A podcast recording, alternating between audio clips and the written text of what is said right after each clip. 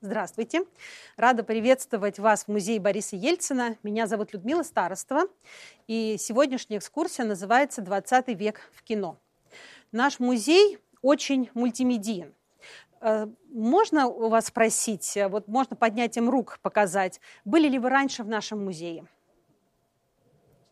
Ну, скажем так, четверть участников была. Во время экскурсии я, конечно, буду вас ориентировать относительно э, организации нашего музея, но тот, кто был, знает, тот, кто пришел в первый раз, э, почувствует впервые, насколько он мультимедиен как э, на вас внутри экспозиции обрушиваются не просто статичные образы, э, но различные звуки, э, как они иногда смешиваются в какое-то общее звучание. И, конечно, очень много движущихся картинок.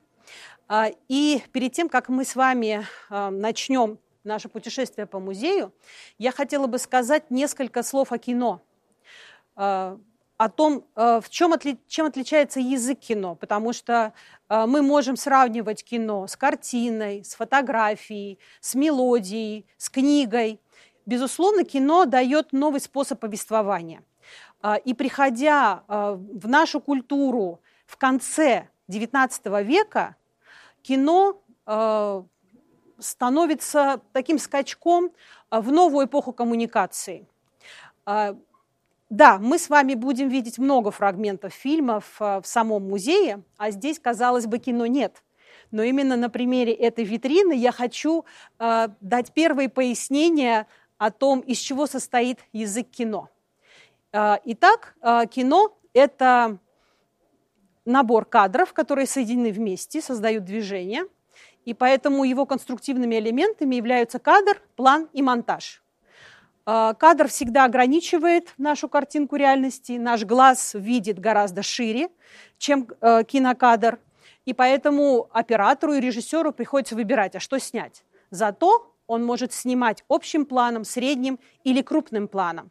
И крупный план – показает, помогает нам дать э, крупный план лица, показать, как работает мимика человека, как трясутся жилки на его лице, когда он, например, э, чем-то испуган. А крупный план предмета делает этот предмет участником действия. А, есть также еще такой момент, как монтаж. Соединение разных кадров позволяет придавать э, отснятому новые смыслы можно взять один и тот же киноматериал и смонтировать его одним и другим способом. И в итоге мы с вами получим разные фильмы.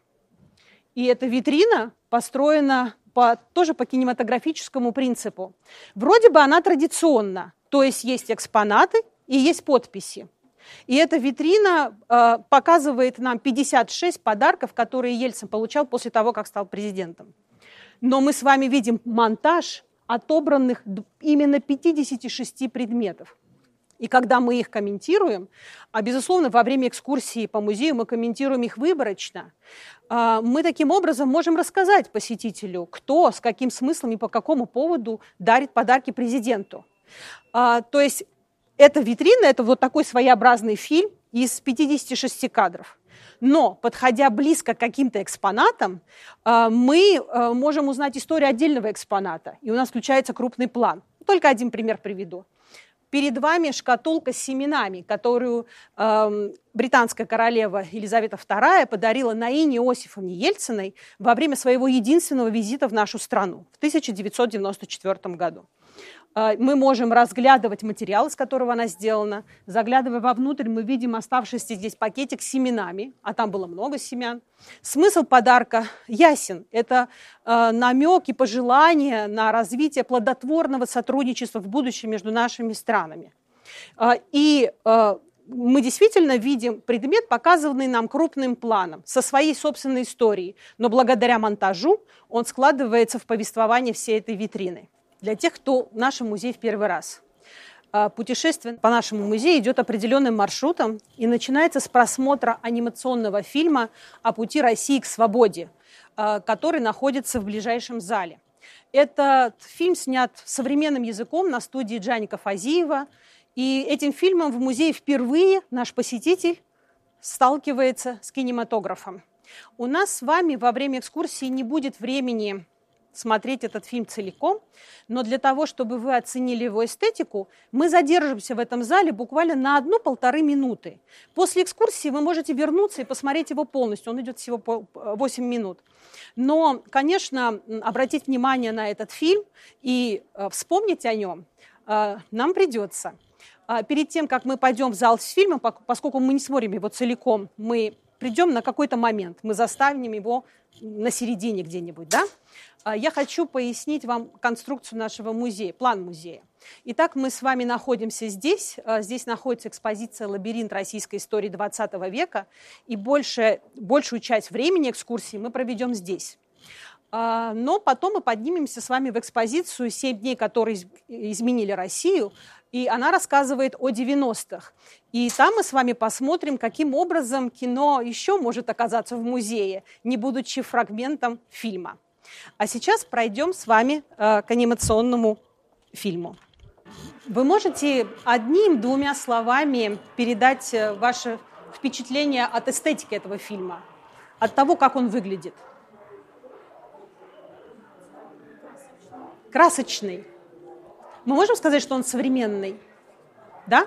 Мы же чувствуем в нем вот этот вот современный дизайн, который был недоступен кинематографистам еще 50 лет назад, например, да? Подходите еще немножко поближе, вот можно вот так встать. Мы, конечно, с вами будем свободно двигаться по лабиринту, но вначале вот люди после зала, э, после просмотра фильма из зала выходят, мы им немножко мешаем. А, и в этом фильме мы с вами пришли на финал и посмотрели уже конец 20 века. Но его повествование называет, начинается с новгородского веча. А, и за 8 минут авторы сумели охватить всю историю нашей страны, конечно, акцентируя внимание на попытках дать России свободу. И поскольку времени очень мало, им пришлось в этом фильме обращаться к визуальным метафорам, использовать очень многие э, емкие такие фразы э, и к визуальным цитатам. Когда мы заходили в зал, вы могли успеть увидеть одну такую цитату.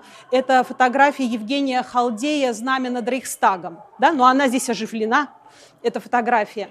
И таким образом этот фильм как бы задает э, некую рамку, э, какой-то категориальный тематический контекст – попытки дать России свободу.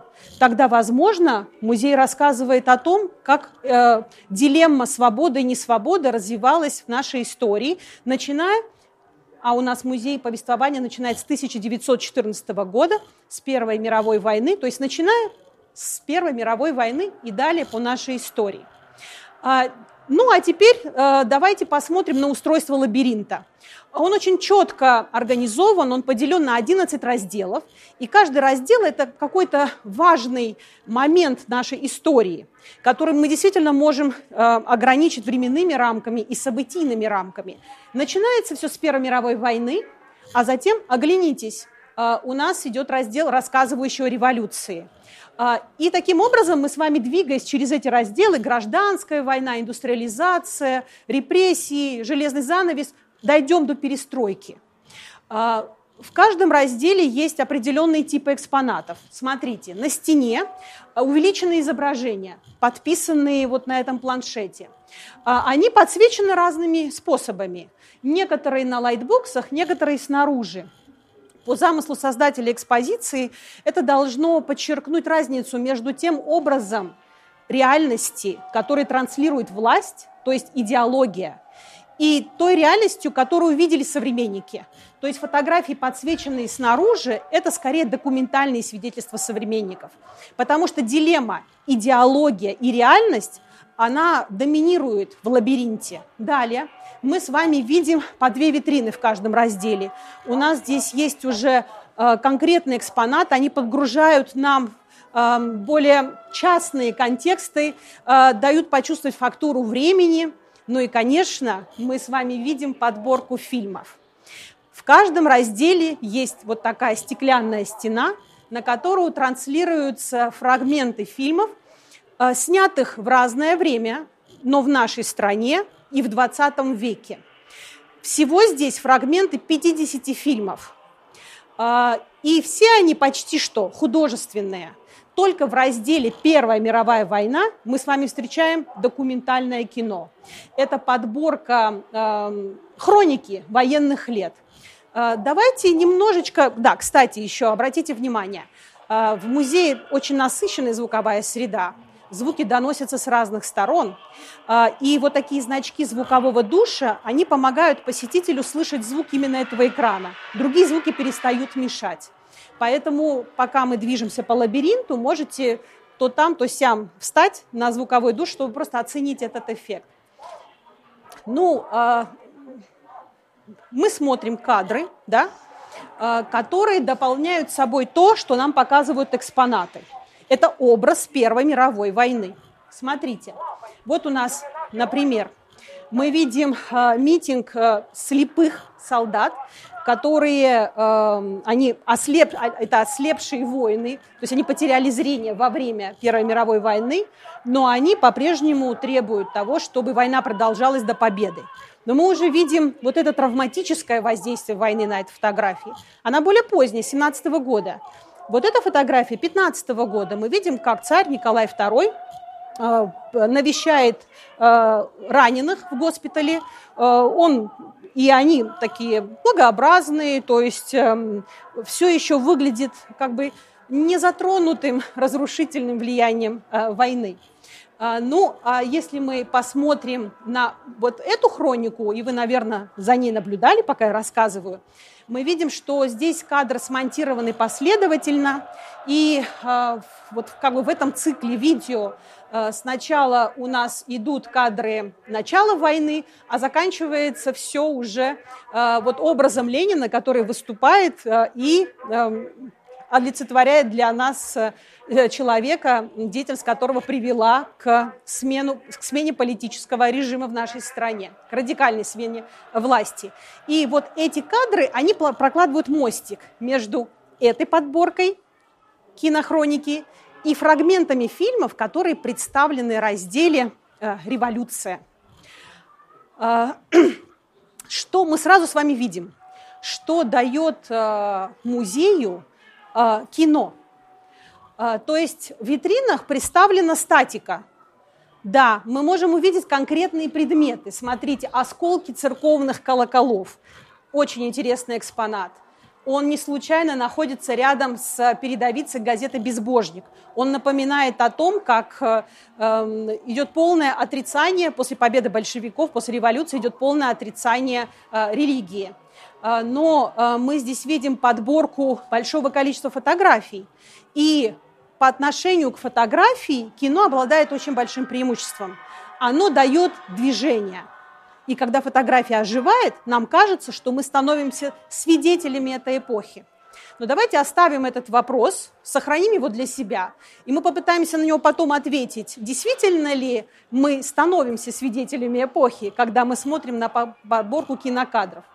Итак, здесь мы с вами видим фильмы разного времени. Вот это кадры фильма «Броненосец Потемкин». Вообще в этой подборке есть э, два фильма Эйзенштейна. Это фильм «Октябрь» и фильм «Броненосец Потемкин». А, и Сергей Эйзенштейн был большим новатором в кино.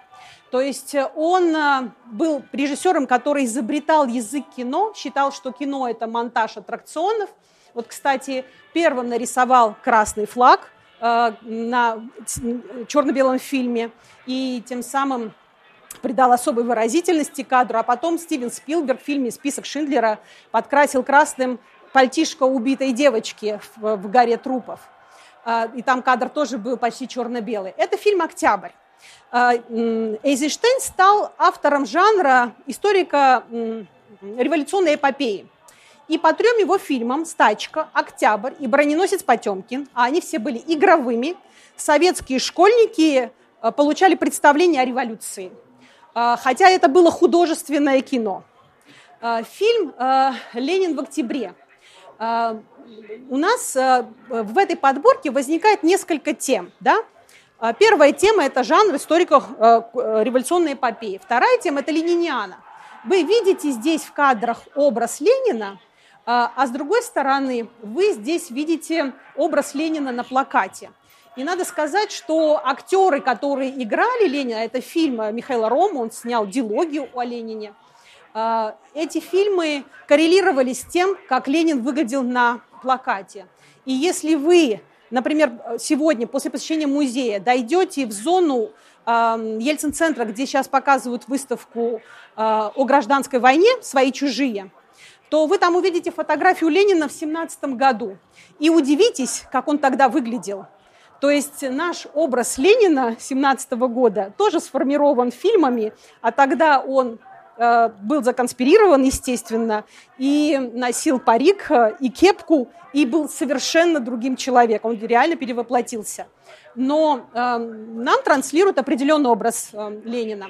Это э, фильм э, экранизация э, романа Джона, Рина, 10, э, Джона Рида «10 дней, которые потрясли мир». И поскольку это же оттепельный фильм 1958 года, то а, здесь, например, появляются образы Каменева и Троцкого, да, потому что сам Джон Рид с ними общался, описывал их, и режиссеры в, в эпоху оттепели по-другому начинают смотреть на исторические события. Вот актер исполняет роль Джона Рида – и Ленин, ну, как на плакате, да, то есть э, очень такой узнаваемый образ. Э, фильм «Две жизни» – это тоже фильм эпохи оттепели. Он еще одну тему поднимает в этом разделе. Это тема судеб людей, которые были вовлечены в революцию. Что с ними сложилось дальше? По сюжету фильма два главных героя, один выходец из крестьян, э, другой аристократ, находятся в личном конфликте. И э, один прислуживает э, в семье, э, где э, значит, вот этот аристократ, старший брат э, девушки, в которую влюблен вот этот бывший крестьянин. И они, естественно, в годы, э, во время революции они оказываются по разную сторону. Э, и начинается и заканчивается фильм сценой в кабачке в Марселе, где бывший крестьянин, став советским генералом, оказался в круизе, а бывший аристократ уже ему прислуживает как э, официант. Здесь мы снова вернулись к кадрам Эйзенштейна, я хотела бы на них закончить, потому что не все про Эйзенштейна успела сказать. Эйзенштейн первым в кино вводит героя массу. То есть в фильме «Броненосец Потемкин», например, практически нет э, персонажей личностей. Но он очень умело, благодаря крупному плану, вот в знаменитой сцене вас, э, расстрела на Одесской лестнице, он дает крупным планом несколько раз – учительницу, мальчика с мамой, младенца в коляске с мамой, и потом прослеживает их судьбу на этой лестнице и заставляет зрителя глубоко им сочувствовать. То есть он был большой мастер как бы вот этой кинематографической психологии. А, и на нем учились э, последующие советские и зарубежные режиссеры. Ну что, мы с вами покидаем раздел «Революция» и оказываемся в разделе «Гражданская война». Давайте сначала обращу ваше внимание на экспонаты этого раздела. Э, создатели экспозиции заняли такую равноудаленную позицию по отношению к э, сторонам этого конфликта. Ну, э, смотрите, в левой витрине мы с вами видим денежные знаки воюющих армий. То есть везде, где возникал контроль над территорией, этот э, генерал устанавливал э, значит, хождение своих денежных знаков, то есть создавал свое маленькое государство. Э, мы здесь видим, что, в общем-то, в этой войне кровожадность проявляли все. Вот здесь, например, казаки расстреливают пленных. Здесь мы видим эксгумацию трупов, расстрелянных Харьковским ЧК. Э, и мы видим жертв этой войны и среди мирного населения. Вот это отец семейства умирает от голода. Мы видим здесь чеки, не чеки, господи, как они называются, талоны, нет, это не талоны назывались, карточки, карточки, слово забыла. Мы видим здесь карточки времени военного коммунизма, то есть э, бедность, нищета э, и э, одновременно страшный конфликт. Каким образом это показывает кино? Вот сейчас перед нами кадры фильма «Комиссар». Фильм «Комиссар» был снят в 1967 году режиссером Александром Аскольдовым и к зрителю тогда не дошел. Его положили на полку, а, потому что он предлагал по-другому взглянуть на конфликт гражданской войны. А, комиссар Вавилова, который играет Нонна Мордюкова, оказывается беременна. 36-летняя женщина, а, приходит в дом Ефима Магазанника, который приютил ее, она здесь должна доносить своего ребенка и родить его. И после того, как она родила ребенка, она покидает эту семью. Это многодетная семья бедного жестянщика, и у нее совершенно другая жизненная философия. И э, их общение проходит в разговорах о том, а зачем мы живем, а зачем все это. И героиня постигает, что вот дать человеку жизнь – это очень тяжело, а отнять у человека жизнь оказывается очень легко. Да? И ради чего все это происходит. Ну, а, а вот фильм «Служили два товарища» А, это а, фильм 68 года, а, который тоже показывает нам по-другому людей, которые стояли против Красной Армии, которые отстаивали свое представление о путях развития России. И мы здесь видим двух товарищей с одной стороны и с другой стороны, среди красных и среди белых. Их судьбы в какой-то момент пересекаются, и вот э, главный герой, который играет Владимир Высоцкий, этот кадр, наверное, многие из вас помнят, когда он все-таки на теплоходе, отплывающем из Крыма, э, едет, плывет в эмиграцию, но видит, что его конь любимый бросился в море, и плыть за ним, естественно, конь тонет, он кончает жизнь самоубийством. То есть Э, кино 60-х э, годов начинает предлагать нам более ну, скажем, менее однозначно, менее тенденциозно смотреть на разные стороны этого конфликта. Фильм «Бег» Алова Наумова – это первая экранизация Михаила Булгакова, который несколько произведений посвятил э, белой эмиграции. И э, в фильме «Бег», он состоит из двух серий, мы с вами видим, первая серия посвящена еще значит, событиям э, финала гражданской войны. А во второй серии мы видим несколько персонажей. Это генерал Хлудов, э, несколько персонажей, которые э, живут в эмиграции. То, как эти люди пытаются выживать. Генерал Хлудов в итоге по сюжету фильма сходит с ума. И вот финальный кадр, когда мы видим, это он действительно стоит на берегу моря. А два главных героя вот, это Голубков, доцент и его возлюбленная Серафима возвращаются в итоге в Россию. Но что их ждет, мы не знаем, потому что сюжет нам этого не показывает. Ну и, конечно, здесь есть фильмы и э, современники э, 30-х годов. Фильм Чапаев знаменитый фильм, который был очень любим, на который люди ходили по многу раз. А, я думаю, что всем вам известно, что про Чапаева ходило очень много анекдотов в советское время, и это все связано с этим фильмом. Здесь мы с вами видим, что многие кадры нанизаны на а, сцену с картошкой, когда Чапаев объясняет своим а, соратникам тактику командира в бою.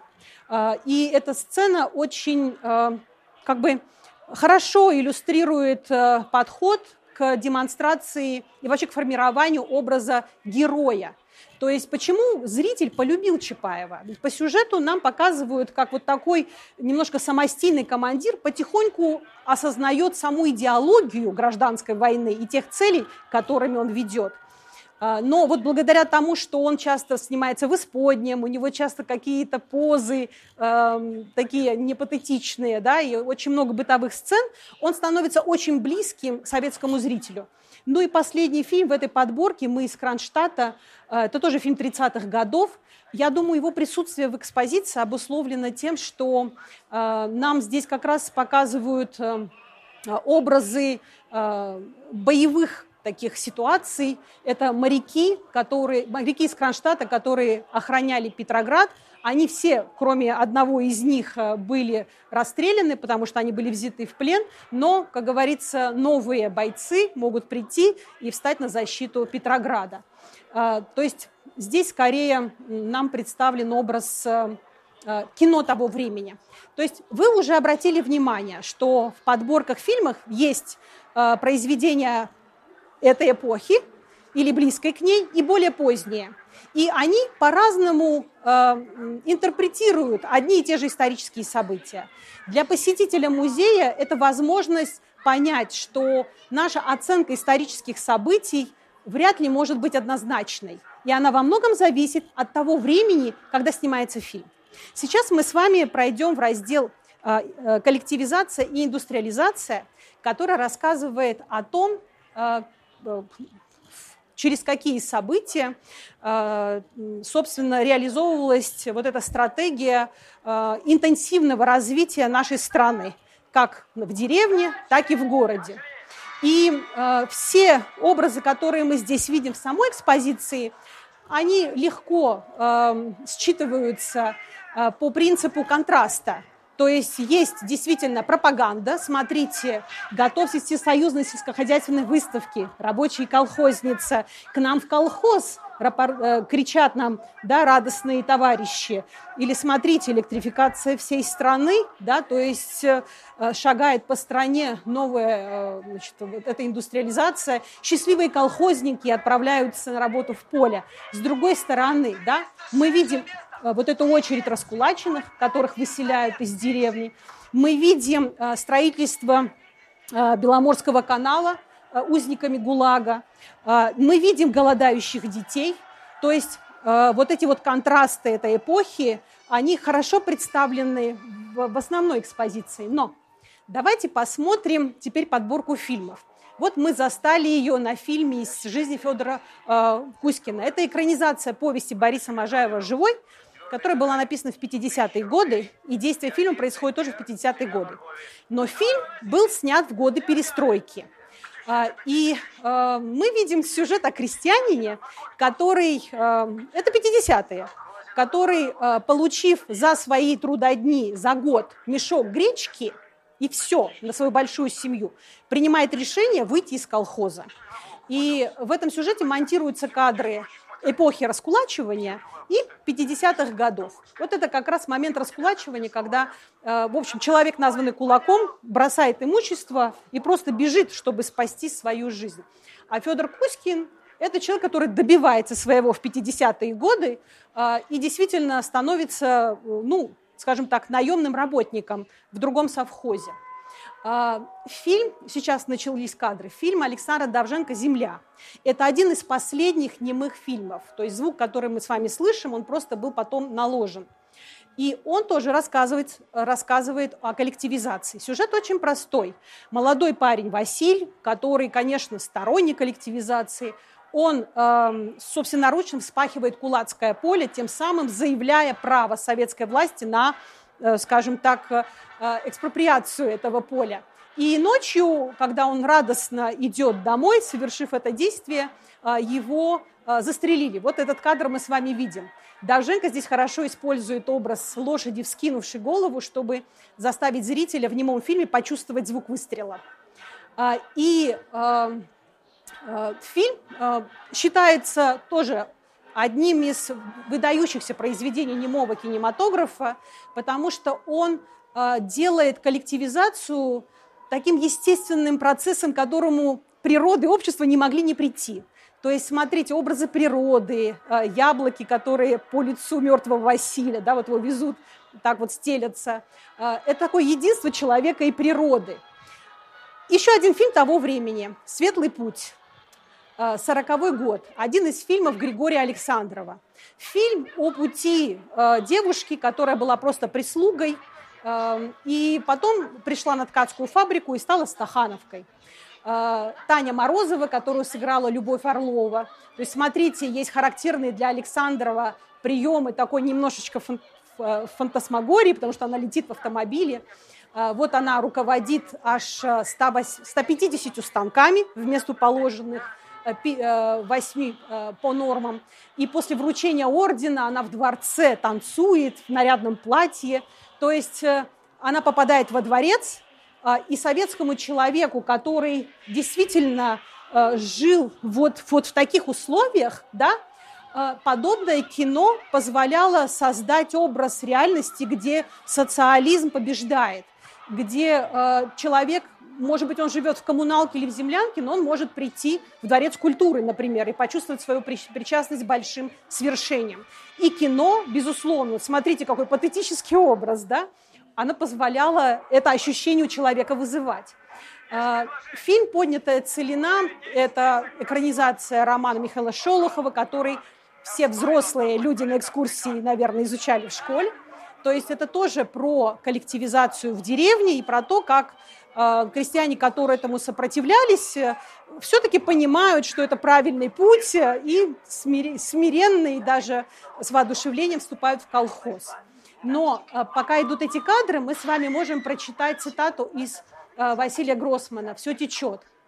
Ведь хлеб у Сталина был, значит, нарочно убивали голодной смертью людей, не хотели детям помочь. Завыло село, увидела свою смерть. Всей деревни выли, ни разумом, ни душой, а как листья от ветра шумят или солома скрипит. И, кажется, вся земля вместе с людьми завыла. Бога нет, кто услышит? То есть э, вы, наверное, обратили внимание, что над каждым экраном есть какая-то литературная цитата, поэтическая или прозаическая, и она всегда показывает эту трещину эпохи. Ну и еще один фильм, посвященный индустриализации, это фильм 65 года, то есть э, фильм, вышедший ну, буквально сразу после окончания оттепели а, и начинающийся документальными кадрами. Его сюжет связан со строительством магнит, магнитки, Магнитогорского завода. А, он довольно прост, потому что герои фильма борются за, а, значит, за рекорды трудовые. И вот они узнают, что на другой стройке за одну смену залили, ну, реализовали сколько, 300, вот 300 с чем-то. Нет, мне кажется, нет, меньше, я не помню количество замесов, в общем, бетона, да, то есть это какой-то трудовой показатель.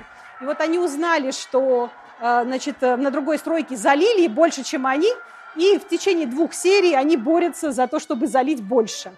А, и заливают больше, чем те, кто параллельно тоже соревнуется с предыдущим а, рекордом. А, и музыка Георгия Свиридова, я думаю, что многие помнят, она очень долгое время начинала с собой программу «Время», потому что четко выражала собой этот дух устремленности вперед и большого темпа этой созидательной жизни. Сейчас мы с вами переходим в раздел «Вождь». Он у нас плавно переходит в раздел репрессии, мы тоже плавно будем по нему двигаться.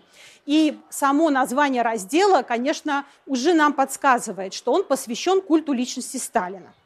Э, обратите внимание, как много здесь образов Сталина. То есть мы видим его на плакатах, да?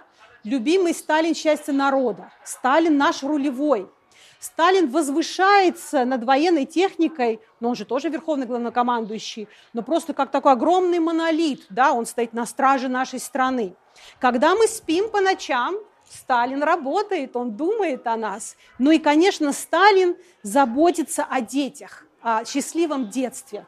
И в этой витрине тоже очень много образов Сталина. Она посвящена пропаганде культа личности Сталина.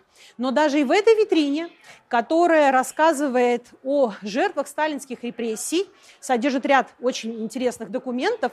Смотрите, мы видим с вами пять фотографий, где люди просто фотографируются. Ну вот они куда-то приехали, место интересное, или у них прошло какое-то совещание, и они делают групповую фотографию.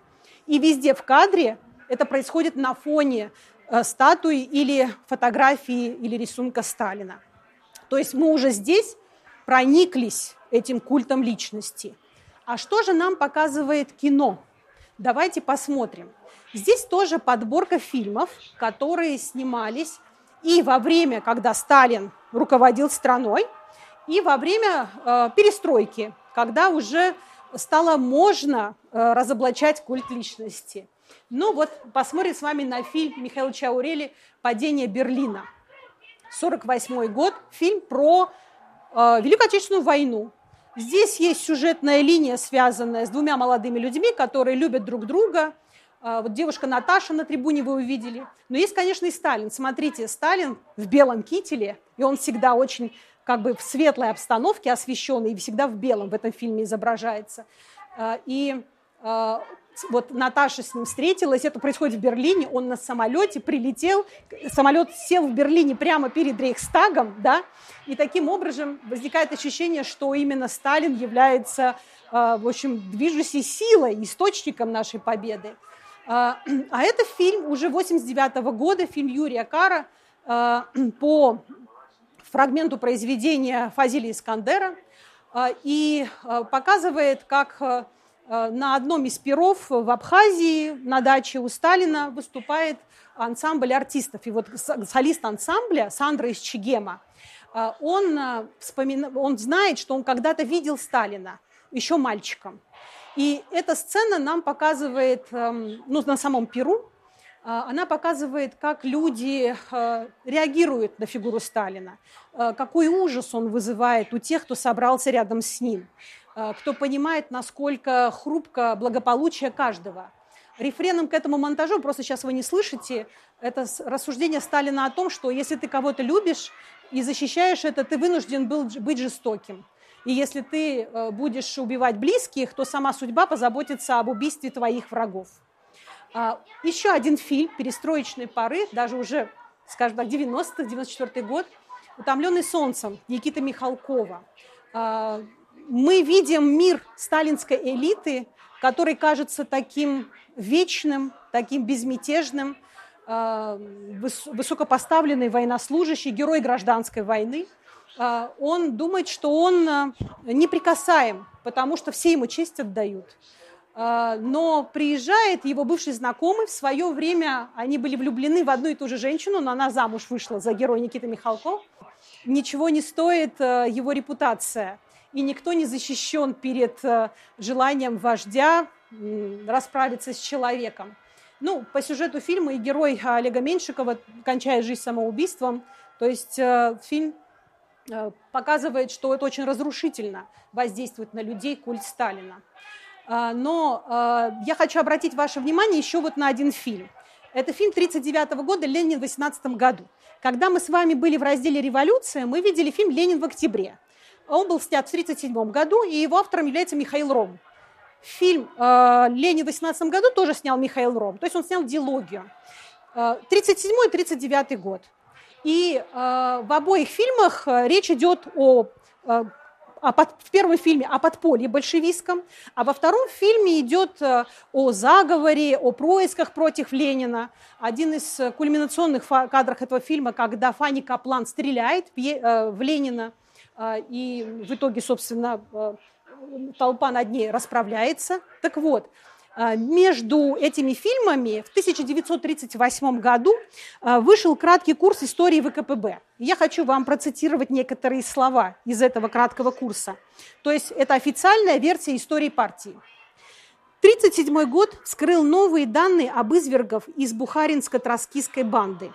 Судебные процессы показали, что эти подонки человеческого рода вместе с врагами народа, Троцким, Зиновьевым и Каменевым, состояли в заговоре против Ленина, против партии, против советского государства уже с первых дней Октябрьской социалистической революции. И, по сути, фильм Рома, рассказывая о 18 годе, о тех, кто был противником революции да, и пытался помешать ей, он таким образом как бы легитимирует большой террор – потому что, говорит, вот смотрите, еще 20 лет уже был этот пул врагов, сегодня их стало еще больше, а, и по-своему этот фильм исторический а, подталкивал зрителя к тому, что а, враги среди нас есть сегодня, и поэтому и жестокое уничтожение наша задача. Ну, а мы с вами двигаемся в раздел репрессии. Этот раздел тоже посвящен эпохе Сталина, но поднимает немножко другую тему – то есть в нем э, мы больше говорим и видим экспонатах, экспонатов о жертвах сталинских репрессий. Да? Смотрите, у нас здесь есть фотографии, э, здесь собраны известные люди, Варлам Шаламов, Осип Мандельштам, Каменев, Зиновьев, Королев, Вавилов. Э, но таких, такие фотографии делали всем кого арестовывали. И, по сути, для тех, кто погибал в сталинских лагерях, это была последняя прижизненная фотография этого человека. Ну, о чем говорят нам фильмы в этой подборке? Смотрите, здесь появляется один момент. Если э, в фильмах в разделе «Вождь» мы видим четкую разницу, вот фильмы, снятые во время Сталина, и фильмы, снятые в эпоху перестройки – то здесь все фильмы были сняты в эпоху перестройки с 87 по 91 год. Э, то есть э, э, во время, когда стало разрешено публично говорить о сталинских репрессиях и их осуждать. И э, фильмы, э, на мой взгляд, собраны э, по, как бы, по принципу того, что они показывают, как люди вели себя в это время, обычные люди. Софья Петровна, мама э, молодого человека, работающего в издательстве, узнающий, что он арестован, и она весь фильм пытается понять, где он, что с ним произошло, за что его арестовали, на что его осудили, а можно ли сделать ему передачу. А, и а, здесь есть кадр, когда она просто воет, она рыдает от отчаяния, от бессилия, потому что она ничего не может с этим поделать. А, это очень хорошо рифмуется с экспонатом на тюремной двери. Вот здесь мы с вами видим такую справку. Она говорит о том, что такой-то студент отчислен в связи с расстрелом. Да? Это мог быть сын Софьи Петровны вот в бессилии она э, просто бьется в истерике. Другой фильм – это фильм «Похороны Сталина», который снял Евгений Евтушенко. Э, фильм 90-го э, года, достаточно сложной композицией, то есть он показывает, что и кино меняется, оно даже по, как бы по сюжету несколько непривычно, потому что как бы фрагментировано. Но здесь показаны несколько дней – когда Сталин умирает, и, естественно, его похороны. И э, у Евтушенко есть э, очень интересное воспоминание о том, с каким трудом он снимал вот эту массу людей на похоронах. Но прямо в дни смерти Сталина арестовывают э, отца главного героя, обвиняют в том, что он покушался на Сталина. Его играет герой Алексея Баталова. Вот мы сейчас с вами увидим, там есть несколько сцен допроса. А, ну, вот это вот кадры того, как люди пришли на похороны Сталина. Мы знаем, что тогда много людей погибло а, в толпе. Ну вот а, Баталов сейчас говорит, знаете, в чем нас будут обвинять наши потомки? В том, что не было заговора против Сталина. Да? С фильм «Умирать не страшно». Тоже очень показательный сюжет. Это интеллигентная семья, главная героиня – музыкант, она начинается с того, что она приходит э, к следователю, который предложил ей стать доносчицей. Она сразу собрала вещи, потому что понимает, что ее арестуют. Она пришла сказать, что я не буду доносчицей. И следователь ее отпускает. И она думает, что ее миновал молох репрессий. Она э, проводит день э, обычный, работает. Э, у нее двое детей, две девочки. Она живет с папой. И в течение дня мы видим и следователя, который ходит в раздумьях, один раз с ней пообщался, но потом кончает жизнь самоубийством.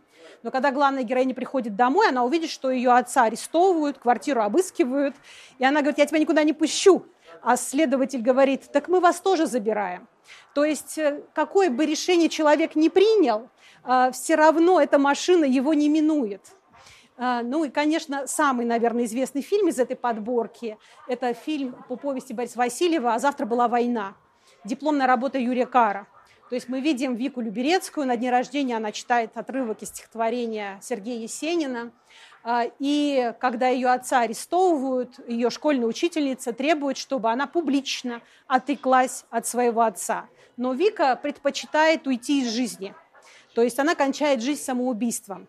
И, ну, мы, я думаю, все помнят этот сюжет. Отца в итоге возвращают, но дочка-то уже ее не вернешь, да? То есть мы с вами снова видим вот эту ситуацию. Человек в ситуации выбора, он не может э, найти близкого, которого арестовали. Он э, выбирает между предать, не предать, да? э, стать доносчиком. Э, и люди по-разному ведут себя в этих ситуациях, но это все очень человечные герои. И получается, что эта подборка апеллирует к нам – она задает нам вопрос, а если бы вы были в этой ситуации, то вы бы как поступили? Ведь это с каждым может случиться, да? Сделаете ли вы выбор э, саморазрушающий, который никак не повлияет на объективную ситуацию, но позволит вам себя уважать? Э, мы с вами сейчас немножко развернемся, потому что здесь напротив раздела репрессии находится раздел Великая Отечественная война. А, и он нам показывает довольно узнаваемые образы этой войны. В центре мы с вами видим фотографию, как люди на улицах Москвы по радио слушают объявления о том, что нацистская Германия вторглась на территорию СССР. А, мы видим, как люди записываются, например, в армию. А, мы видим а, плакаты, рассказывающие, призывающие да, самоотверженно трудиться в тылу. Конечно, вообще плакаты «Родина мать зовет» или «Дойдем до Берлина» – это очень важный инструмент пропаганды, который стимулирует в гражданах патриотизм. И мы помним, что эта война была объявлена народной. А, ну, а, какие фильмы мы видим а, в этой подборке? Надо сказать, что в ней только один был фильм снят, есть фильм, снятый в годы самой Великой Отечественной войны. В 1943 году на Ташкентской киностудии сняли фильм «Два бойца». Значит, один герой, молодой человек из Одессы, другой из Сурала, Саша Суралмаша, который очень полюбили зрителю. Но вот сейчас мы с вами видим фильм уже 60-х годов Сергей Бондарчук «Судьба человека». Фильм, который поднимает тему судьбы человека, прошедшего плен. Потому что главный герой оказался в плену и э, затем бежал из этого плена, выстоял, э, с честью закончил войну, но потерял в ней всех своих близких. У него никого не осталось после этой войны. И финальные кадры фильма здесь показаны, когда он, встретив незнакомого мальчика-сироту, заявляет ему, что он его отец. Да? То есть мы видим э, и как бы тему вот реабилитации людей, прошедших плен, а к ним с подозрением относились в те годы, и э, вот э, судьбы человека. А «Зори» здесь тихие. Наверное, один из самых ну, для меня, например, один из самых таких драматичных фильмов о войне того времени – Э, где э, несколько девушек-зенитчиц, доброволец, они все доброволицы, э, выполняя задания, погибают. И они оказываются окружены немецкими десантниками. И когда смотришь это, ты видишь, что это прекрасные женщины, которые могли бы стать женами, матерями. Да, они предназначены были для другого. Но война отняла у них это будущее. Ну и, конечно, подборка фильмов здесь также э, показывает нам э, сами образы войны вот, в действии. То есть э, война действительно очень травматичная вещь. Вот у нас есть фотографии, но важно, чтобы война ожила в каких-то кадрах, чтобы мы увидели сцены сражений, каких-то боевых ситуаций, чтобы мы увидели военный быт, и почувствовали лучше войну. Я думаю, что назначение подборки фильмов здесь прежде всего в этом. Но война закончилась, и затем наступает эпоха э, противостояния политических систем. Э, она у нас отражена в разделе «Железный занавес». Здесь очень четкая структура. Смотрите, левая витрина, она посвящена э, антиимпериалистической пропаганде – Правая витрина показывает нам отдельные э, аспекты жизни внутри страны. Ну, например, карточки эпохи войны. Война закончилась, а карточки отменили только в конце 1947 года, потому что очень тяжело, тяжелая была экономическая ситуация. А, или вот мы видим экспонаты, связанные с ожидаемой такой угрозы Третьей мировой войны, ядерной войны. Это и плакат о действиях э, э, гражданской обороны, и аптечка индивидуальная, и детский противогаз. Мы видим с вами так называемую музыку на костях, которая иллюстрирует собой ситуацию с культурным дефицитом. Не любую музыку можно было купить. Поэтому на черном рынке продавались вот такие записи, записанные на рентгеновских снимках. Центром всей этой композиции является фотография строительства Берлинской стены. И, собственно, закончился же железный занавес падением Берлинской стены в 1989 году. Поэтому этот раздел, он начался после Второй мировой войны, но охватывает время вплоть до 1989 года. Какие фильмы мы здесь видим? А, они связаны действительно с противостоянием двух систем, и в основном нашим противником здесь является США, а, и некоторые основаны на реальных каких-то исторических событиях, а, вот как здесь фильм «Мертвый сезон», то есть это разведчик, его играет Донатас Банионис, он был рассекречен, он был осужден, но потом его обменяли на другого разведчика, он вернулся к нам в страну. А, то есть вот как раз сейчас здесь показывают ситуацию обмена. А, то есть разведчик становится одним из героев а, или сотрудник КГБ, органов безопасности, одним из героев сюжетов.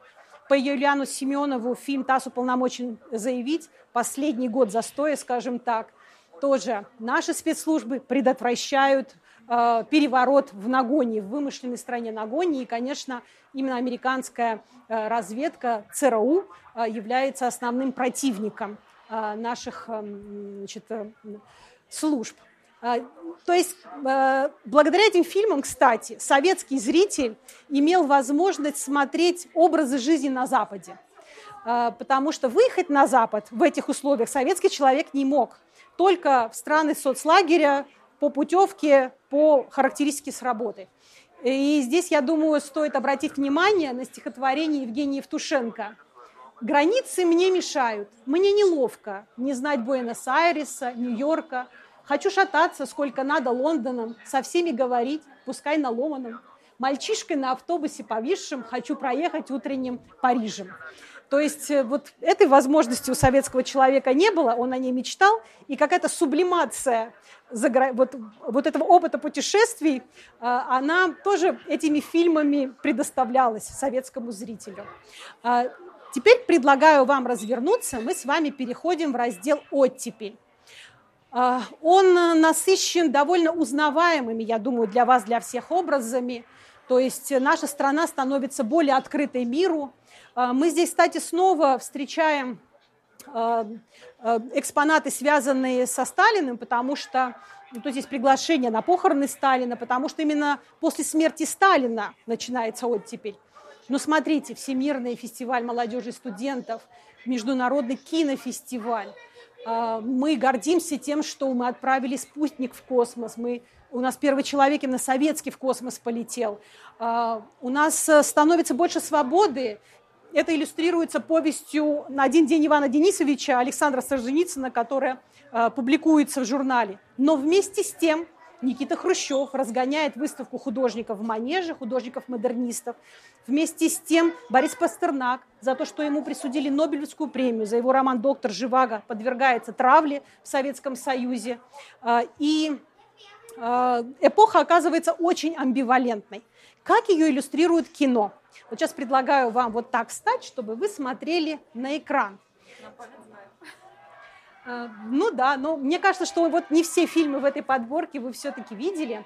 Это, конечно, мы, «Я шагаю по Москве», замечательный фильм, где, в общем-то, один день жизни молодых людей в Москве, которые довольно беззаботно его проводят, и эти кадры транслируют нам другой образ Москвы, а, фильм Хуцеева «Мне 20 лет» – это фильм с драматической судьбой. Он не сразу нашел путь к зрителю, он подвергся критике.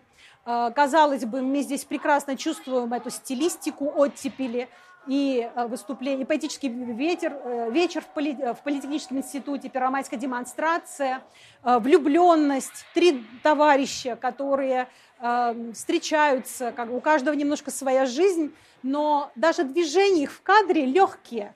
Они чаще бегают, прыгают, они ведут какие-то легкие, иногда малозначащие разговоры.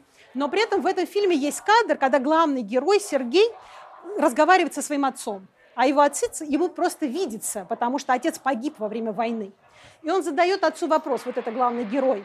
Он говорит, отец, скажи, какова цель жизни, зачем мне жить? Отец говорит, тебе сколько лет? Он говорит, мне 23. Отец говорит, а я погиб, когда мне был 21, я тебе ничего не могу сказать. И когда э, Никита Хрущев посмотрел этот фильм, он его раскритиковал, я хочу немножко процитировать определенные моменты. Цитирую. «Трое парней не являются олицетворением нашей замечательной молодежи. Они показаны так, что не знают, э, как им жить и к чему стремиться. Можно ли представить, чтобы отец не ответил на вопрос сына и не помог ему советом, как найти правильный путь в жизни? Вы что, хотите восстановить молодежь против старших поколений? Поссорить их друг с другом? Внести э, разлад в дружную советскую семью?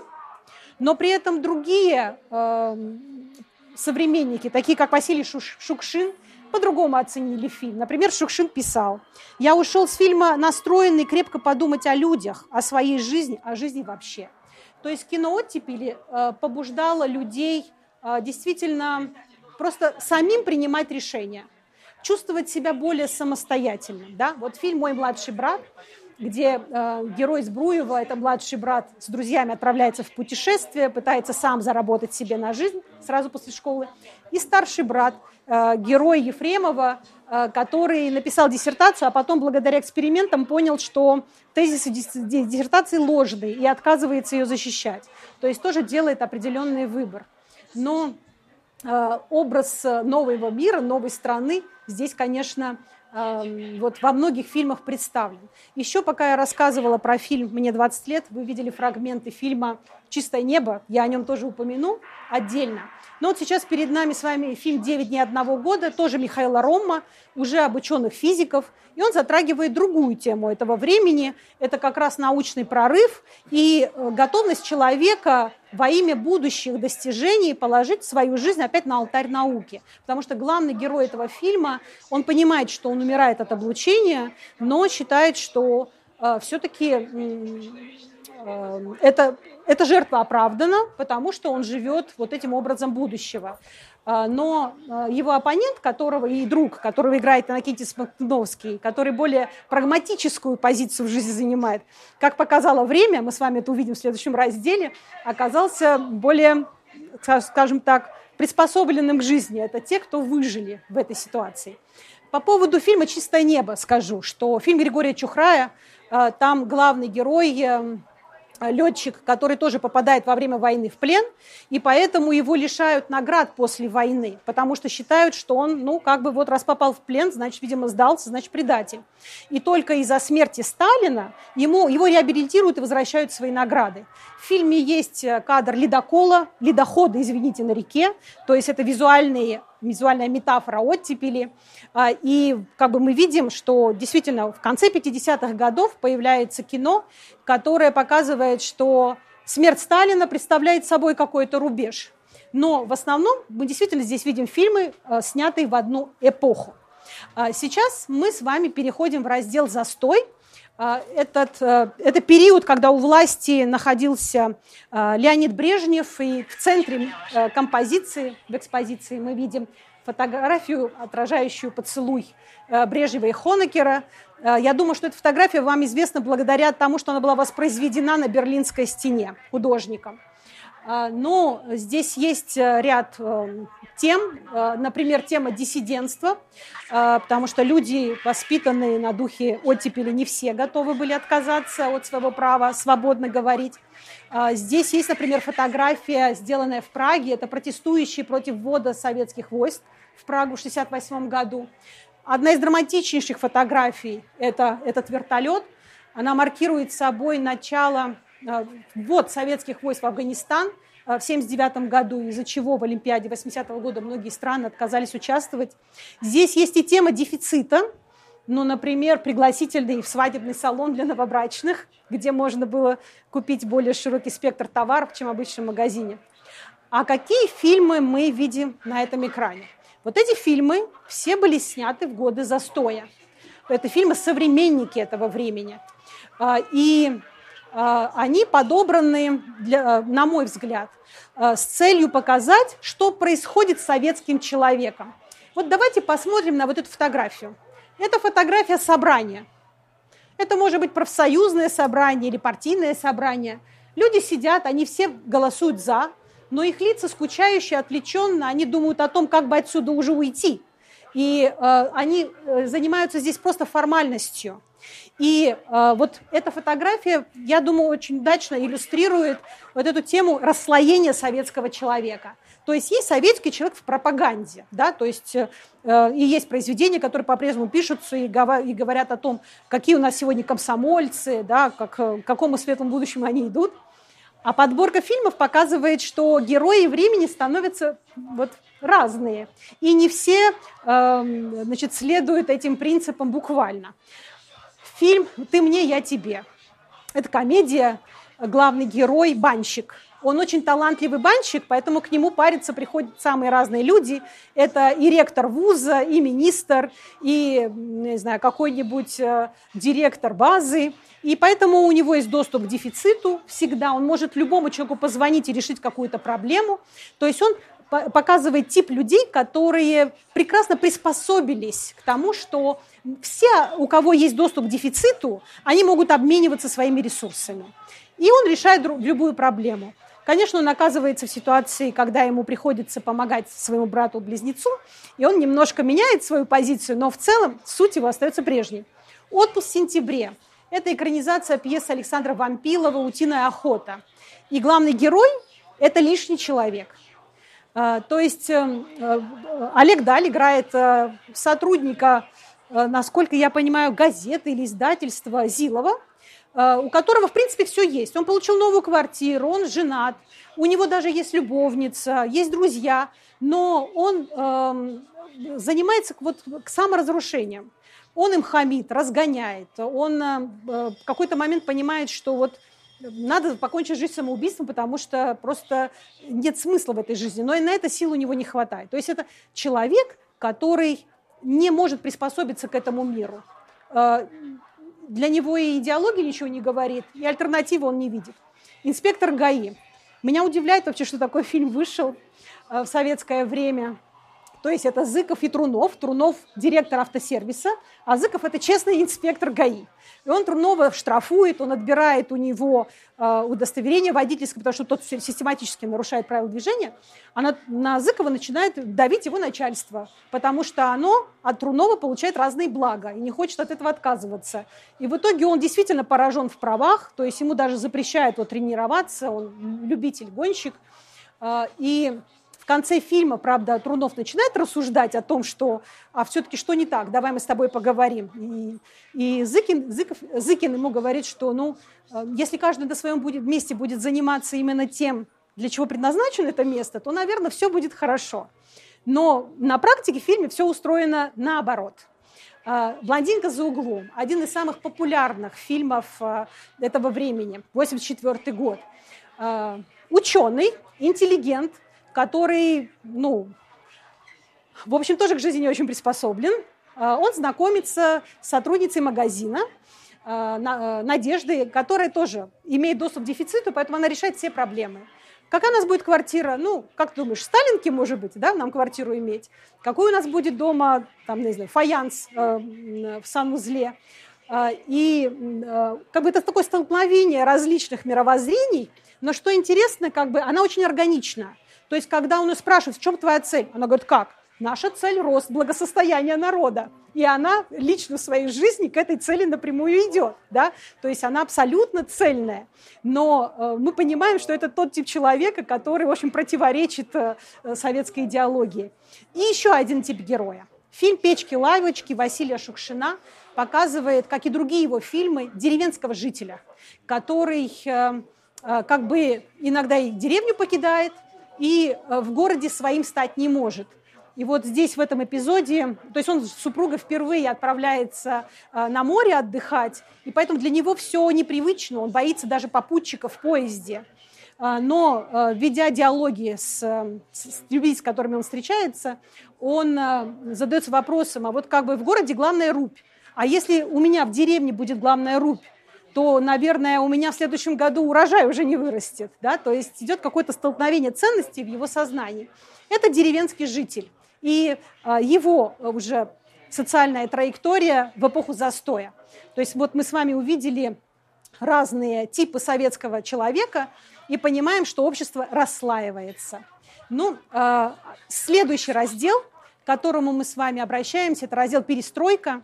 Перестройка в нашей стране начинается в 1985 году, когда власти приходит Михаил Горбачев. Он становится генеральным секретарем КПСС и декларирует курс на перемены.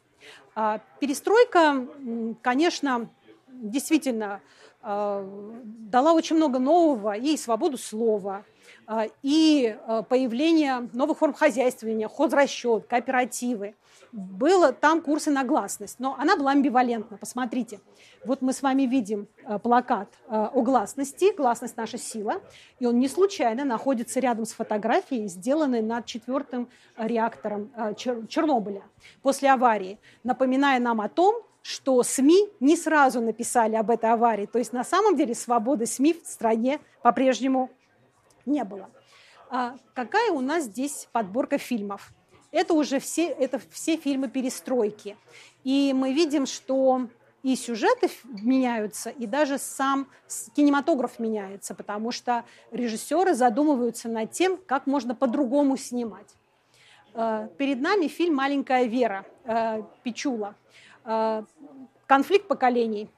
Родители, простые люди, отец пьющий человек, не понимают поведения своей дочери. Мать находит в кармане у дочери доллары. А валюта – это то, за что советского человека могут подвергнуть уголовному преследованию.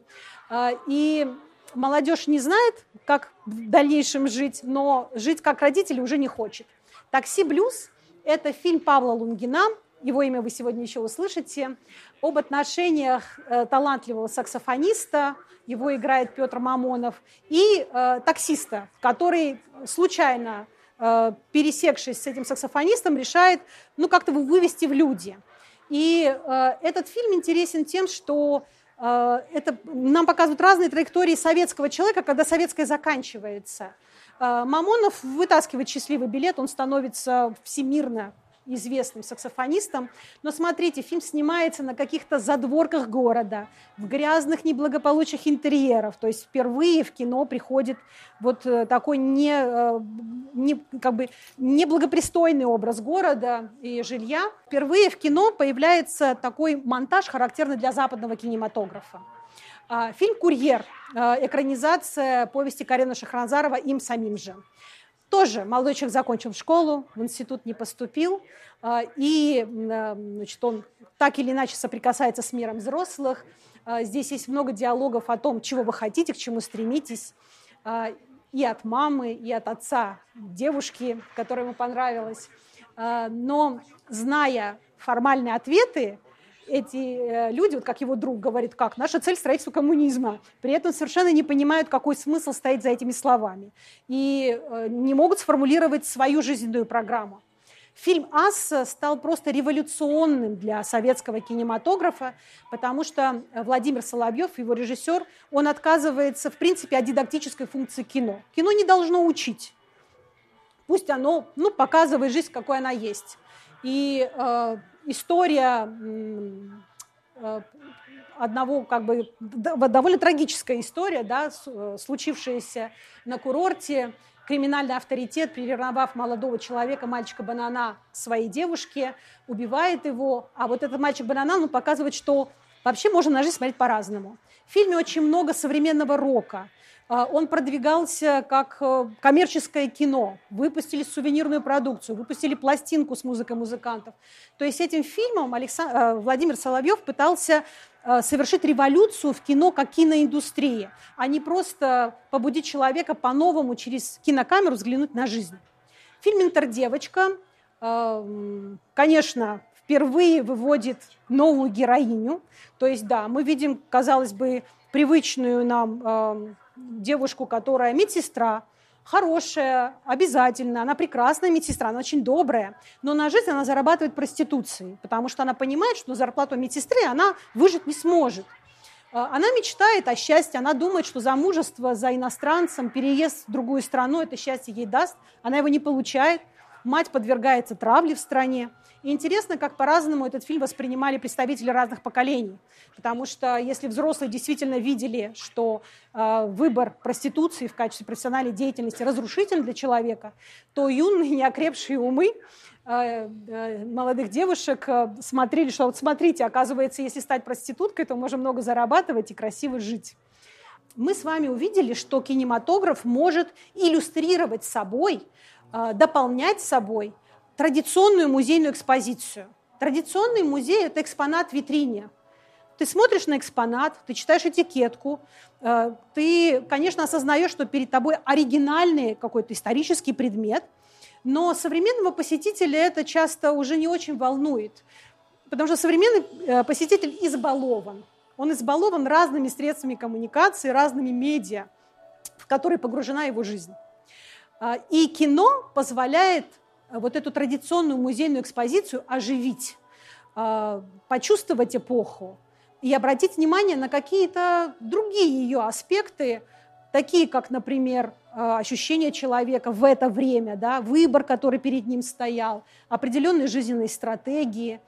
То есть приблизить эпоху к посетителю.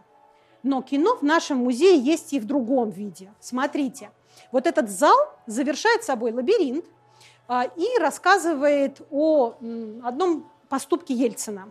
Когда Ельцин уже в 1987 году, работая полтора года, работая в Москве, даже нет, даже два года работая в Москве и занимая э, две, два поста. То есть он был кандидат, кандидатом в члены Политбюро и был руководителем Московского городского комитета партии. Это все равно, что мэр по современным меркам, мэр Москвы. Вдруг пишет Горбачеву письмо. Э, он в этом письме просит Горбачева отправить себя Ельцина в отставку, потому что считает, что хотя э, власть декларирует курс на реформы, на самом деле она занимается просто бюрократией. И создатели экспозиции решили, что недостаточно поместить это письмо просто в витрину. Да, мы можем увидеть почерк Ельцина, мы можем оценить объем этого письма. Ну, хорошо бы еще набрать его на планшете, чтобы посетителю легко было прочитать его содержание. Может быть, на этом остановиться? Нет. Было решено сделать медиапрограмму. Вы вот здесь стоите, сидите, вы слышите эту мелодию, она драматично звучит, и э, видите, как письмо пишется. И это погружает вас в само вот состояние того, кто пишет это письмо. Вы как бы ставите себя на его место. И здесь кино снова работает, потому что оно э, позволяет э, сделать посетителя музея как бы соучастником происходящего. Так же, как в кино вы начинаете ассоциировать себя с героем и сопереживать ему, вот эта медиапрограмма побуждает вас ассоциировать себя с Ельцином и сопереживать Ельцину в этой ситуации. А, сейчас мы с вами выйдем из лабиринта, а, чуть-чуть задержимся вот там под лестницей, где уже другие звуки не будут мешать. А, я хочу задать вам просто один вопрос, и мы пойдем дальше и посмотрим, что, оказывается, кино может интегрироваться в музей не только через фрагменты фильмов. Ведь фильмов об исторических событиях XX века в нашей стране было снято гораздо больше – чем есть в лабиринте. И создатели экспозиции делали выбор. Они делали выбор, они выбирали фильм, потом они выбирали фрагменты фильма, чтобы что-то подсветить, на что-то обратить внимание. Э, но у меня вот к вам такой вопрос. Э, возникла ли у вас мысль, что вот каких-то конкретных фильмов здесь вам не хватило? Что вот может быть, вот хорошо бы и прям обязательно такой-то фильм должен был бы быть в таком разделе? Вот такой у меня к вам вопрос.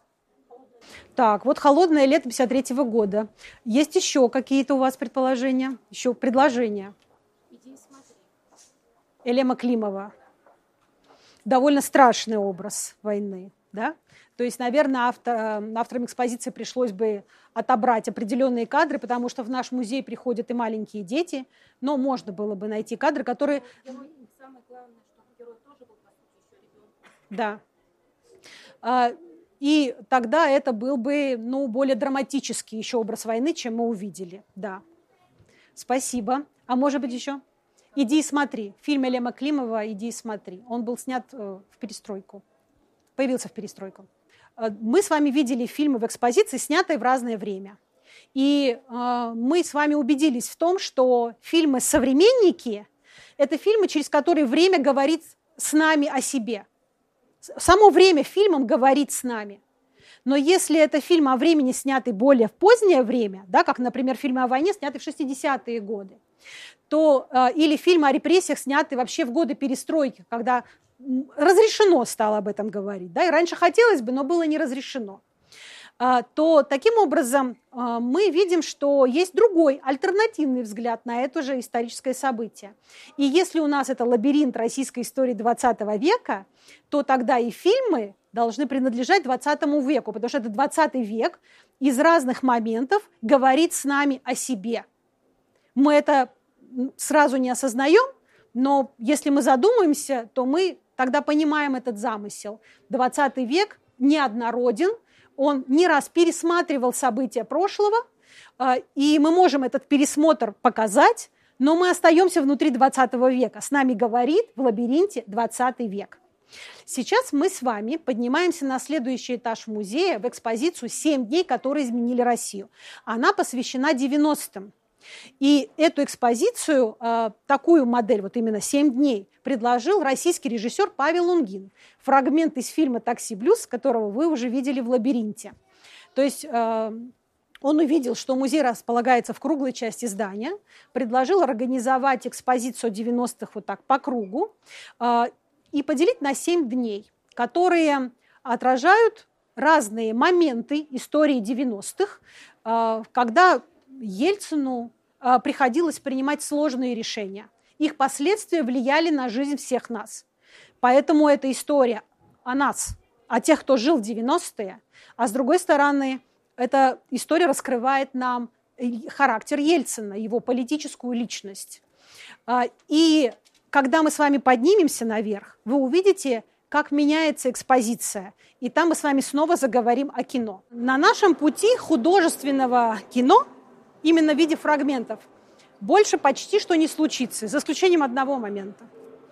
Но кино по-прежнему нас сопровождает в начале экскурсии я не случайно проговорила с вами э, конструктивные элементы кино.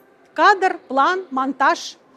Э, кино, кадрируя и соединяя эти кадры, что-то рассказывает. И э, музей тоже можно кадрировать. Э, то есть, когда мы идем по семи дням, мы как бы проходим определенный сюжет – и идем как бы, ну, давайте представим, что это кино, да? Тогда первый день, у каждого дня есть свое название, да, первый день называется «Мы ждем перемен». Тогда каждый день это как бы серия этого фильма. И одна за другой они ведут нас к какому-то финалу. Мы не будем с вами идти по всем этим сериям, но мы с вами увидим, как кинематограф погружает нас в саму историческую реальность за счет того, что создаются ее декорации. То есть вы не просто приходите в зал и смотрите на экспонаты, а вы оказываетесь в самой ситуации исторической, потому что есть большая инсталляция, которая э, воспроизводит эту ситуацию. Да? И поэтому мы с вами попадем в несколько таких дней, чтобы понять, как это работает. Итак, день первый, мы ждем перемен. Обращу ваше внимание, что каждый день это больше одного зала, два или три. Итак, заходим в первый зал первого дня. Смотрите, мы с вами как будто попали на какое-то заседание.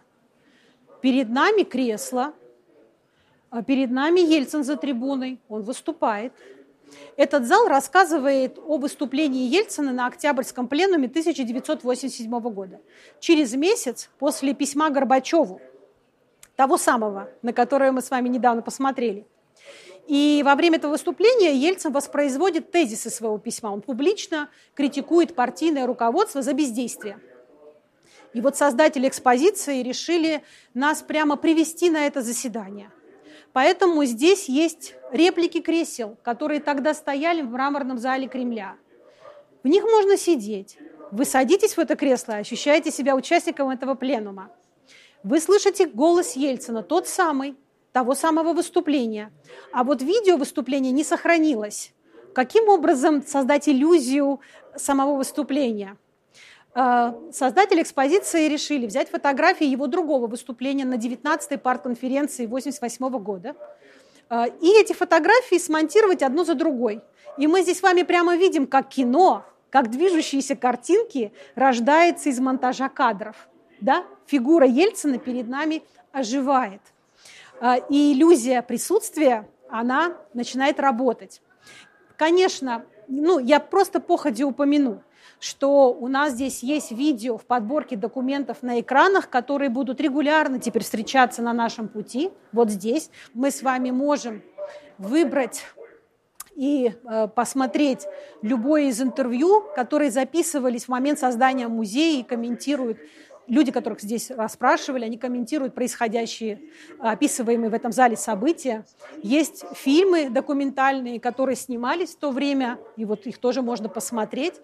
Но мы сейчас с вами сосредоточимся на том, как э, сам музей становится кинематографичным. Да?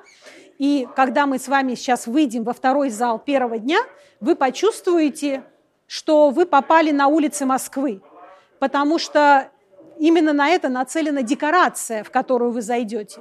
Выходя в этот зал, вы оказываетесь на троллейбусной остановке. Конечно, экспозиция объясняет, почему здесь троллейбусная остановка и даже троллейбус. Ну, вот эта цитата, а, некоторые фотографии нам показывают. Ельцин, еще работая Свердловске, имел привычку иногда отпустить личного водителя. А, он же был большим руководителем, а, и поэтому личный водитель у него был. Ну, и про, вот так вот ездил в общественном транспорте, чтобы увидеть, э, какова реальная ситуация транспортная. Поэтому у нас здесь есть даже троллейбус. Но э, помимо того, что он создает у нас вот это ощущение московских улиц, э, он работает как кинозал. Там показывается документальный фильм, который э, был снят специально для нашего музея, рассказывает о э, становлении личности Ельцина как политика на тот период. То есть это троллейбус-кинозал – а фотографии в окнах троллейбуса, сделанные на улицах Москвы с 83 по 91 год, переносят нас в перестроечную Москву. Вот в, то, в Москву того времени, которого сегодня уже нет. А, поскольку здесь перед нами стена, а, посвященная расцвету культуры, оживлению культуры. В годы перестройки Горбачев отменил цензуру, и у нас появляется возможность, например, а, читать книги, которые до этого не публиковались, да, ранее написанные произведения, узнавать э, авторское высказывание об истории страны, э, то, безусловно, это, этот сюжет раскрывается и по отношению к кинематографу. И давайте подойдем и посмотрим, что э, вот в этом контексте кино уже по-другому представлено в экспозиции. Смотрите, здесь есть э, четыре таких планшета. А, первый действительно посвящен литературе, а, есть планшет, посвященный музыке, театру. Этот посвящен кино. И в каждом планшете три раздела. А, здесь уже для нас кино является не свидетелем эпохи, не комментатором эпохи, а самим продуктом эпохи. Да? То есть э, кино – это тоже исторический факт. Исторический факт, какие фильмы снимаются в то или иное время – исторический факт, э, как кинорежиссеры видят свою миссию о, относительно отражения истории. Э, все разделы э, озаглавлены фильмы с пыльных полок. Этот раздел нам показывает, какие фильмы, снятые ранее, нашли свой путь к зрителю только в эпоху перестройки. Вот у нас здесь фильм «Покаяние» Тенгиза Абуладзе, проблематизирующий как раз культ личности Сталина. У нас здесь фильм «Интервенция», который тоже был положен на полку. И здесь представлен фрагмент фильма «Комиссар». Мы уже с вами познакомились с ним в «Лабиринте», а здесь можно посмотреть, послушать. Э, тоже очень как бы, значимый фрагмент, э, когда как раз э, происходит диалог между вот этой вот еврейской женщиной, матерью множества детей, а, и комиссаром а, Вавиловой. А, ну и, конечно, тексты, они позволяют посетителю больше узнать про этот аспект. Снова важнейшее из искусств. Здесь рассказывается о том, как кинематографисты пересматривают э, свою работу. То есть в перестройку состоялся пятый съезд кинематографистов, где освистывались просто выступления корифеев с трибуны, которые осуществлялись в каком-то традиционном пафосном тоне, да, потому что кинематографисты хотели какого-то откровенного разговора.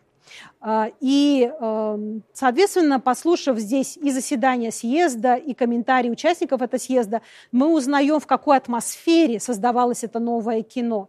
Ну и, конечно, э, фильмы, которые впервые выходят на экраны, мы с вами некоторые посмотрели, но здесь есть, например, и фильм эм, эм, забытая мелодия для флейты Эльдара Рязанова, где э, критики подвергаются э, чиновники, советские чиновники, которые, можно сказать, э, становятся преградой на пути к Э, общества и культуры к свободе.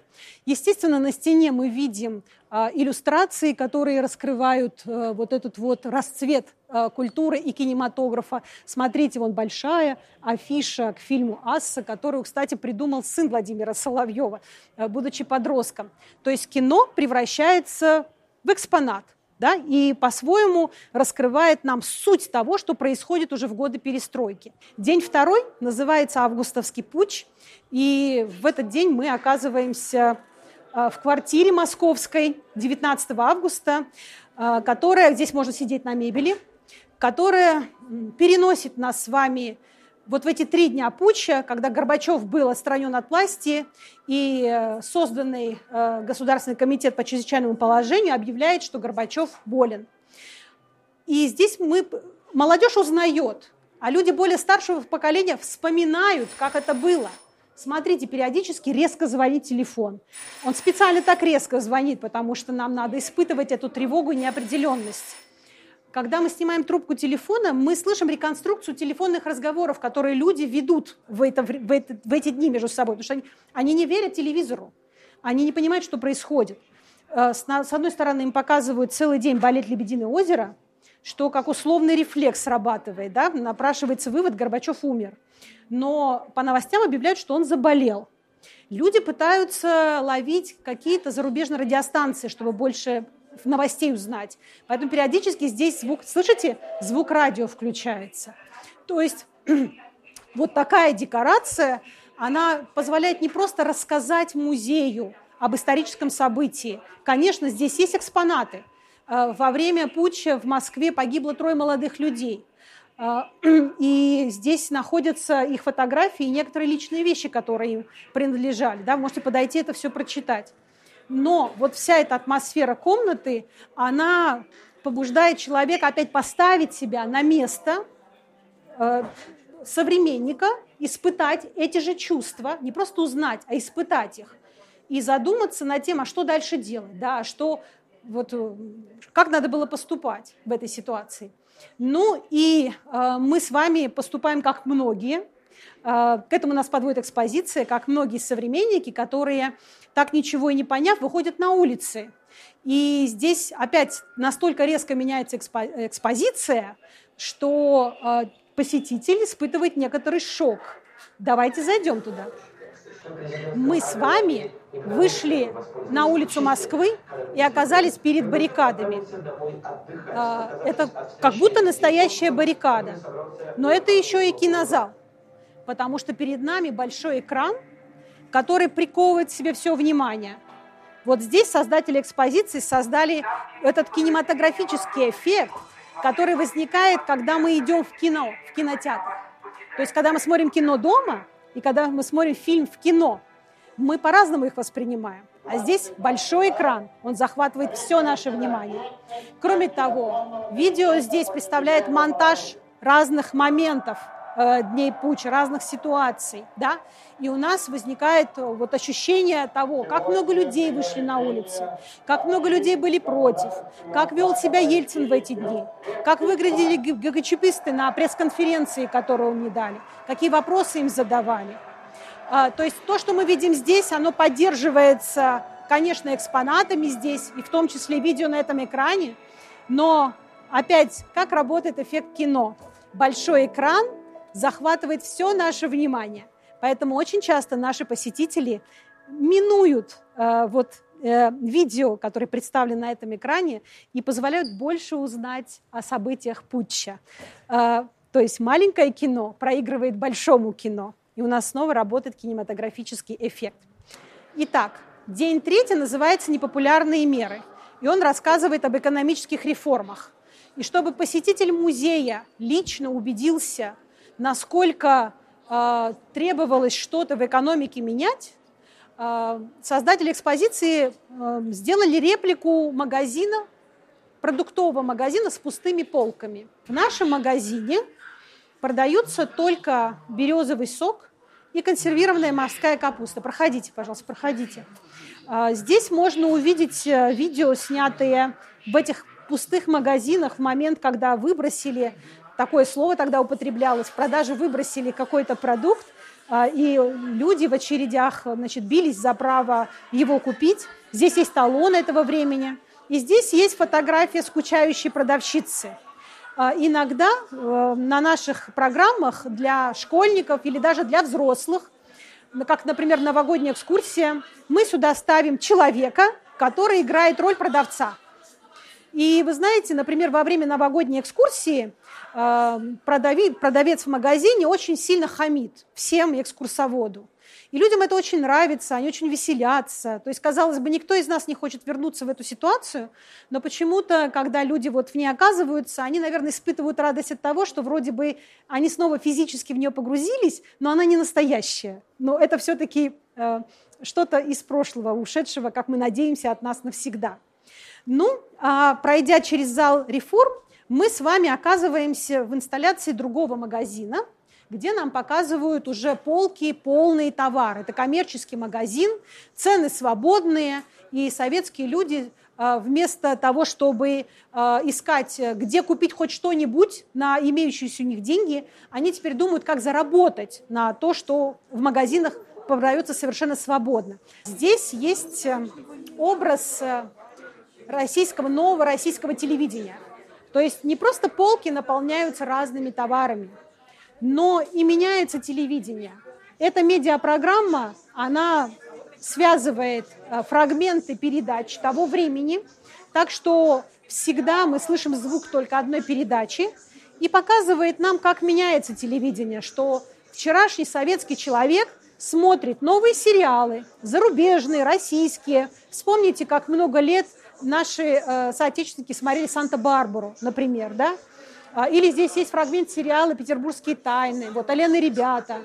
А, появляются ток-шоу, появляются развлекательные передачи, музыкальные клипы. То есть как бы а, медиапотребление человека, оно диверсифицируется.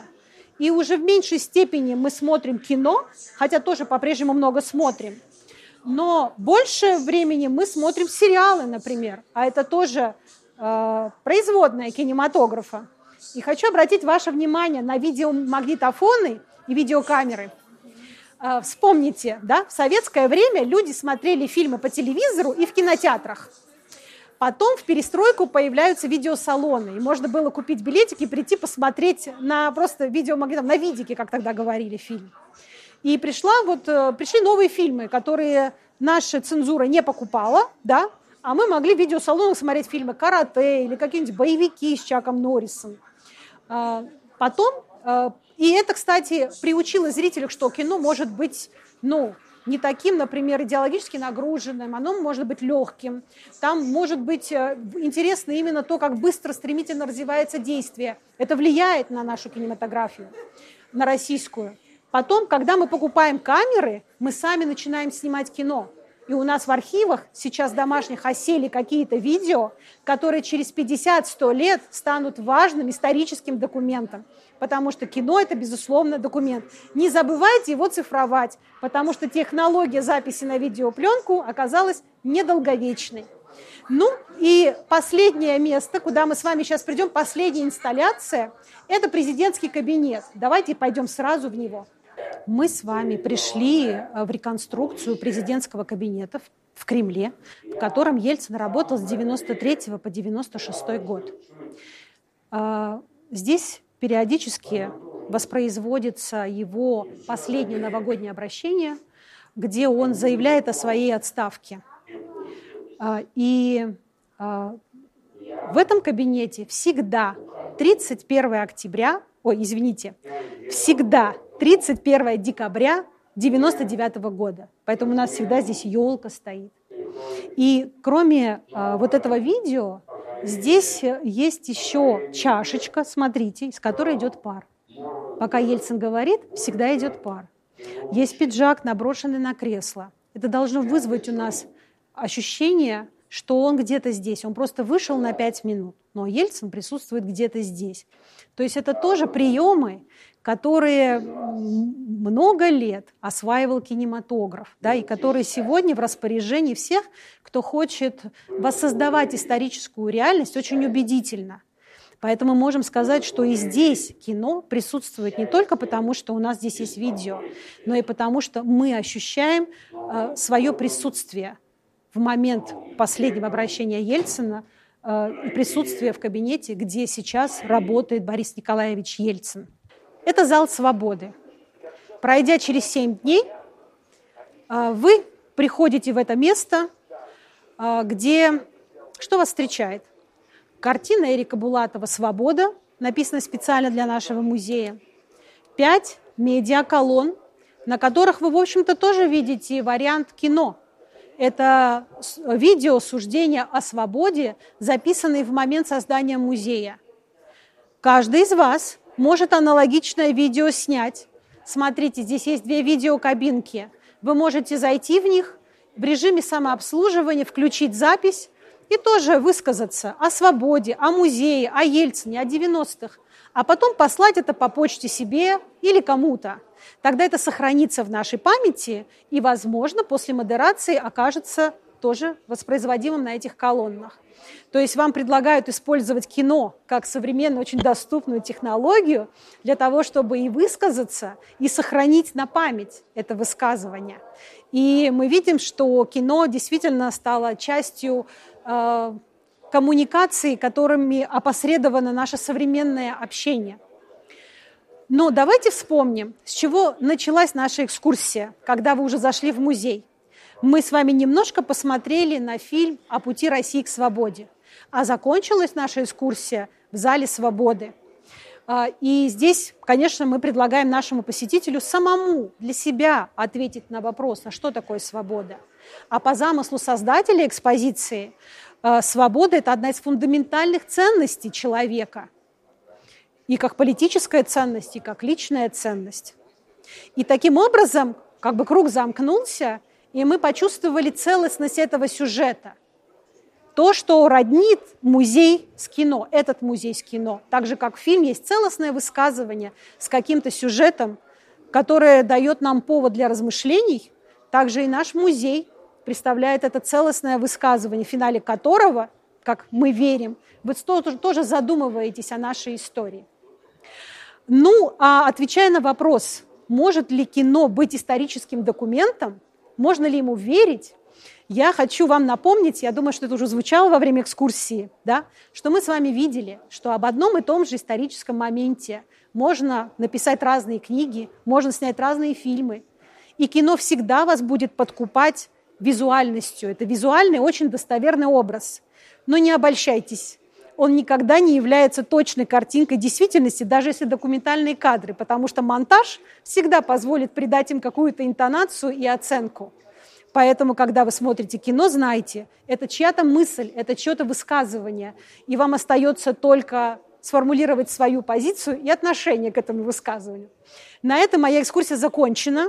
Я благодарю вас за то, что вы на нее пришли. Желаю вам хорошего посещения музея, э, интересного. Поэтому, по этим билетам напоминаю, можете выйти там, отдохнуть, зайти, снова что-то посмотреть. Ну и возвращайтесь к нам. У нас очень много тематических экскурсий.